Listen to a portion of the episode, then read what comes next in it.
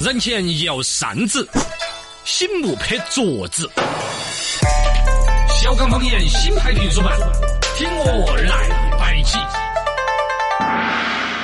欢迎回到小刚方言新派评书版，大家好，我是小刚刚。大家好，我是小超超。这个网友这个在摆我们这个话题的啥子呢？哦，推荐的剧，好几个人在问哦，啊，李胖文儿啦，还有几个网友都在问嗯你推荐那个推剧。 《长安十二时辰》。其实这个剧呢，我跟你讲，我不晓得你以前看过，美国有部美剧叫《二十四小时》不？啊嗯，看过，是好不是早了嘛，那个。是好早了，但你再仔细想哈，两个剧的嗯啊差不多构架、对对对对打法完全一样，而且呢，也是一个反恐题材。嗯，嘎，嗯，对，这个也是把中国的编剧 一些智慧憋到了极 致，嗯把美国的一个反恐系列剧编成它二时四小时嘛，就是我们中国的十二个时辰12时辰嘛噻对对对哦对对对然后呢，处理了唐朝时候长安首都的一个嗯恐怖袭击的一样的一个事情，对，嘎，是不是对嘛？嗯而且它的节奏很故事快构架都跟那个二十四小时有点像，啊，有点也这是个被问马伯庸去了，呃这是他的小说改编的，呃，它但是节奏处理啊那些啊，嗯甚至定名成这个啊，但拍的确实好嘛。拍得真的不错嗯，呃确实我也认为啊，真的是不错，多最近几年来说不错的一部好剧，大家值得追一追，《长安十二时辰》。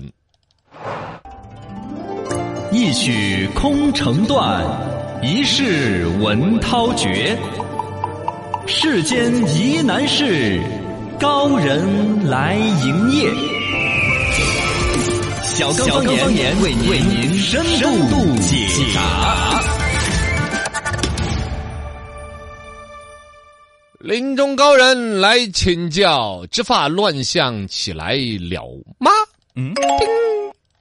呃，已经有这个苗头了。对，就是最近呢，有这个平面媒体的记者去进行调查，发现呢，一个是执法市场确实越来越庞大，嗯，一庞大了之后，这里边挣挣钱呢，就有各种乱七八糟的想法的人鱼弄龙混杂进来，嗯以至于在培训机构这一块儿有一些很混乱的。嗯，据说是有的人自己网上弄个植发的视频看了， 就开始买这工具，他就开始培训别人，因为他也知道给人家弄出事儿了之后要负责，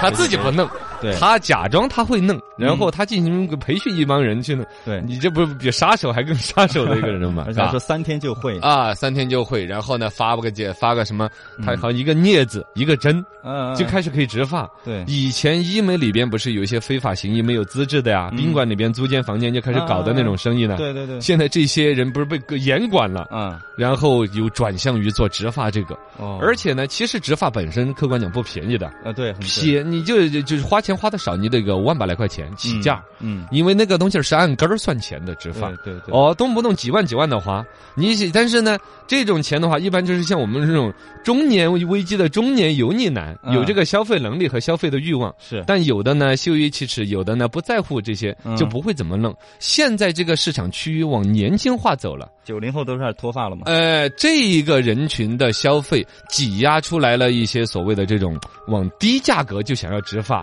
哦而且呢不是那么对于品质重视不重视，为了美愿意付出代价。啊，如果说那儿植发，比如说要一万五，哎，这儿有个一千五的，哎 呀，我就哪怕有些风险，有些小女孩为了美，对，就是吧这种，这种是像是一个一个一个新的祸害人的一个领域，嗯实际造成的后果并不大，但有这个苗头了，我们分析一下。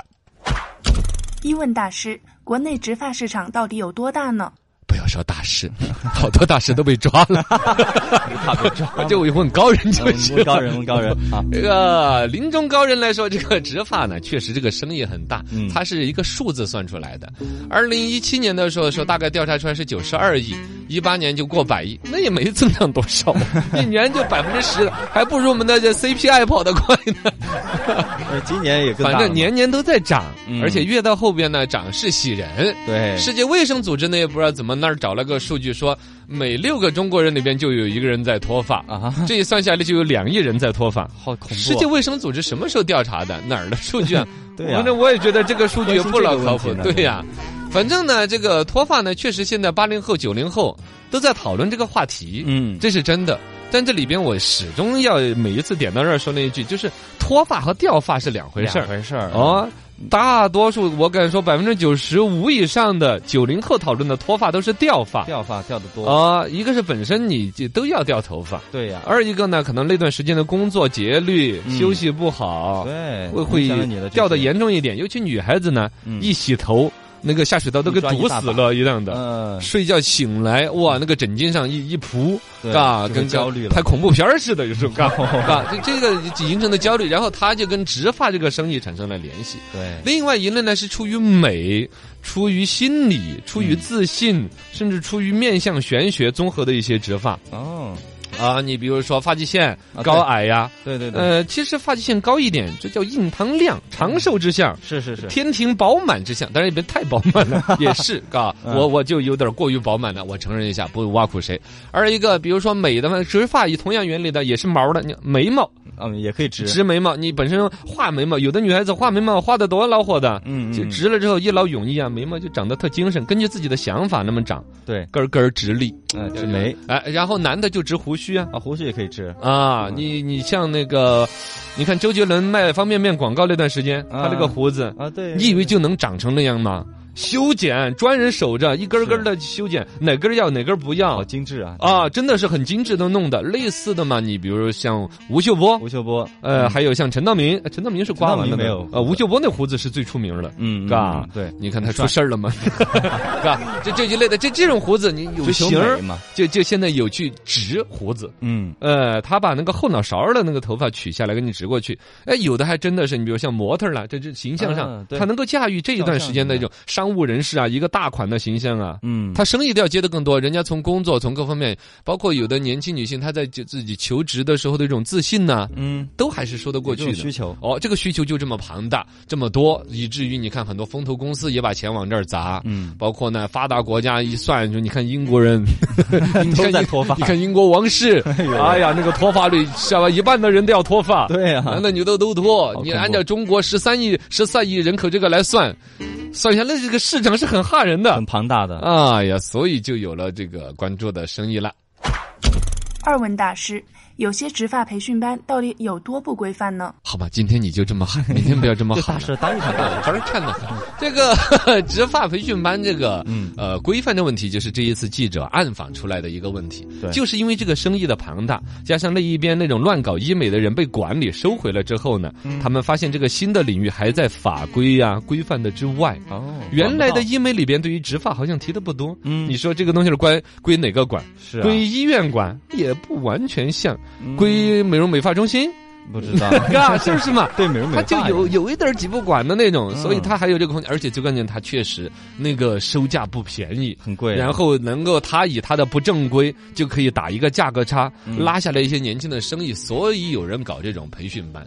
这种培训班的话，其实真的是一点儿都不靠谱。植发这个东西，之前我们是宣传过正正规规的雍和植如发何的，植发，人家我是去参观过的，非常严格。嗯光说一个植发是要把你后脑勺的头发取下来，种到你比较需要的，比如说前面额头这一块儿哎发际线你的的 M 区域，嗯嗯嗯头发际线偏高的，你要弄那儿来，你不可能活生拔 呀，啊，对 呀，那得打麻药啊，哦，还要打麻药，那肯定得打麻药，啊 那不然生拔那那又不是又不是现现点现 杀，我怎么感觉到了突击管用呢？打肯定。打麻药那就得有技术呀，必须得很高的，就是脑头上的啊打麻药，稍微给你打多打少的，给你打刮了对对对怎么办呢？对对对对啊那是而且脑部神经分布啊那些啊，整队门整队，啊，呃，老虎儿给打馊了， 反正就是麻醉就这一个课程，嗯，那是轻轻松松、随随便便找个就宾馆里面租个房间就给你弄，你敢整的呀？好恐怖啊，啊！麻药那个麻醉是级别要很高，多一点少了的话，你痛痛的难受。是如果多了的话，你造成一些伤害损害，嗯这是说一个麻药，你你你可见就是没有个五到七年的职业资质，肯定不准让你轻易的弄在脑袋上那个麻药的，对是吗？第二一个就是那个所谓的植发这个手艺，看起来简单。嗯，就是这儿把一样新羊苗拔下来，那儿插上，总算些，但是拔这儿插这儿都是脑上面一些神经啊、血管的分布，哦你没整对地方的时候，那哪能乱整啊？造成一些永久性的伤解剖学的一害些。对呀、哎呦，那这个学问大了去了，看似简单的一个东西，之所以有人敢看个视频就培训，是视频上看着好像很简单，嗯对就跟那个农民插秧一样 的，但其实里边技术含量很高的。三问大师，造成植发市场火爆的九零后，大面积秃发情况真的存在吗？这个呢也是先前我们点了一句的，嘎，嗯就是说究竟九零后、八零后是不是脱发很严重了？这个事情最开始造这个谣，我要点名批评一下阿里巴巴这个企业，哦，他们先发的这个所谓的那种年轻人脱发严重的一个数据嘛，嗯，是因为他们上面当年不是卖那个霸王洗发水儿一类的嘛？啊对对对我们还录了一个抖音视频，不就说这个嘛？嗯嗯嗯嗯就假装你脱发的焦虑，在买洗发水双十一儿都在抢霸王，啊，是那个是掉头发。嗯，跟脱发是两码事，而且你那个洗发水儿也不老起作用，啊对呀嗯是不是嘛？短儿短儿，我们的头发都是假的，都是假的，也不是特效，啊，这个东西其实阿里它以作为一个电商平台，它本身来说占据了一个大数据的一个端口，很好的一个地方。它发布数据呢，本身对于社会研究也有一定的价值。是但我觉得这些数据本身的基本初加工和标题应该有所指向。嗯，比如说像脱发这个，典型的是加强了这种焦虑。对啊呀，整个全社会对于九零后跟脱发要产生关联，就是他们那儿来的。啊，其实那个时候就应该说是用掉头发这个关键词，对，而不应该用脱发这个关键词。对，它明显是加强这种焦虑，刺激它的消费，这是那么大的一个企业的基本责任的不到位。嗯，类似的，像阿里的他们发布的数据有很多，以前其实他们整个数据有价值，但发布极其市场化和标题党倾向。比如说，当年他们还发布过一个比基尼指数，啊，说全国哪儿买比基尼泳装的多，嗯，然后呢说沿海的你觉得多吧，反而不 多，哎，反那而说是内地多。哦，啊，你你他就为什么呢？哎呀，内地本身就就就沿海都在现场买了。啊，对对对，啊，懂吗？是越是到内地内陆的地方，就是现场没几个地儿买得到比基尼，嗯，就然后就在网上上买。还有呢，啊大家的那种游泳的文化没那么丰富买嘛，呢，是是是，呃，就会去比如说悄悄的买。啊， 你你不太可能对还对带着自己老公去挑挑拣 拣的。你看这一根带儿 拴在腰上，啊你是不是就假装我穿了呢？ 这不行。这基本就网上就买网站悄悄的买嗯，但是他对数据的深度解读或许有，或许没有，但是传播的全是一个浅浅的标题，对一个引起话题的，噱头，以至于引起焦虑的。嘎，脱发掉发这个区别一开始就是从阿里发布的这个数据埋下的这个伏笔，然后带出来一系列的对针对于你们九零后恶意满满 的，嗯， 让你们养生吃保健品，哎呦，说你们脑出血了， 对对对，说你们 还说了什么？最近说了一个老年斑，老啊还老年斑说九零后的女生长老年斑，啊哈，这些玩意儿，哎呀，都是贩卖焦有那虑。个招谁惹谁？这个里边，我觉得是如果要打总结呢，说一说第一，大势的时代进入了一个颜控时代。嗯，对于颜值啊，长得好不好看呢？是这是其实呢是一个保暖思淫欲的一个话题，真是这样子。就是国家 GDP 啊，人均 GDP 达到那个份儿上，老百姓基本生活、啊、已经好了。哎，生活好了之后，可以开始对于其他的附加的追求。对，包括这几年，你看，一个是植发开始火起来，原来谁掉不掉了，嗯谁还去植啊？没想那么多是不是啊？然后呢，人家说这图聪明，那时候还是、啊对大肚皮，以前还说是有钱的标志 呢，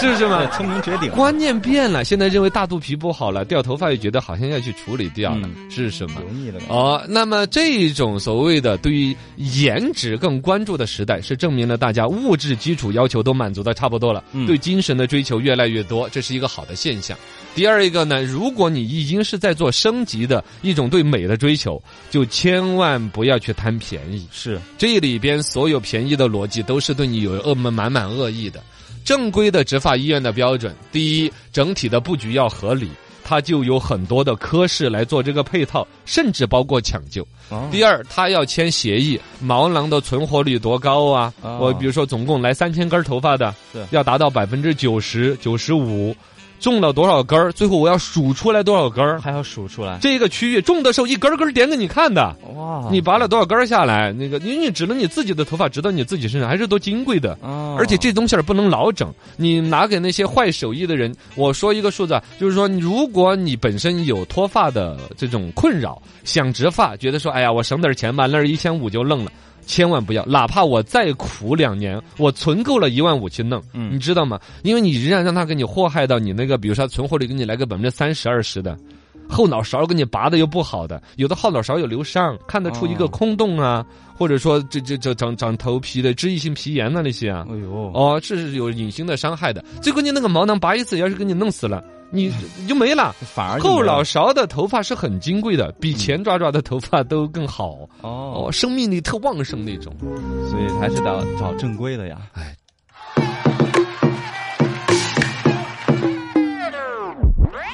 派评书现在开讲。新派评书讲一讲商标那点儿事情。你这听着像那个传奇啊的，又就当不上。商标这个东西呢，最近有新闻是王老吉跟加多宝那个官司呢，大家都不啷个关心了，喝啥子都是甜水水了，就 对味道都一样啊感冒了。他们官司又开打，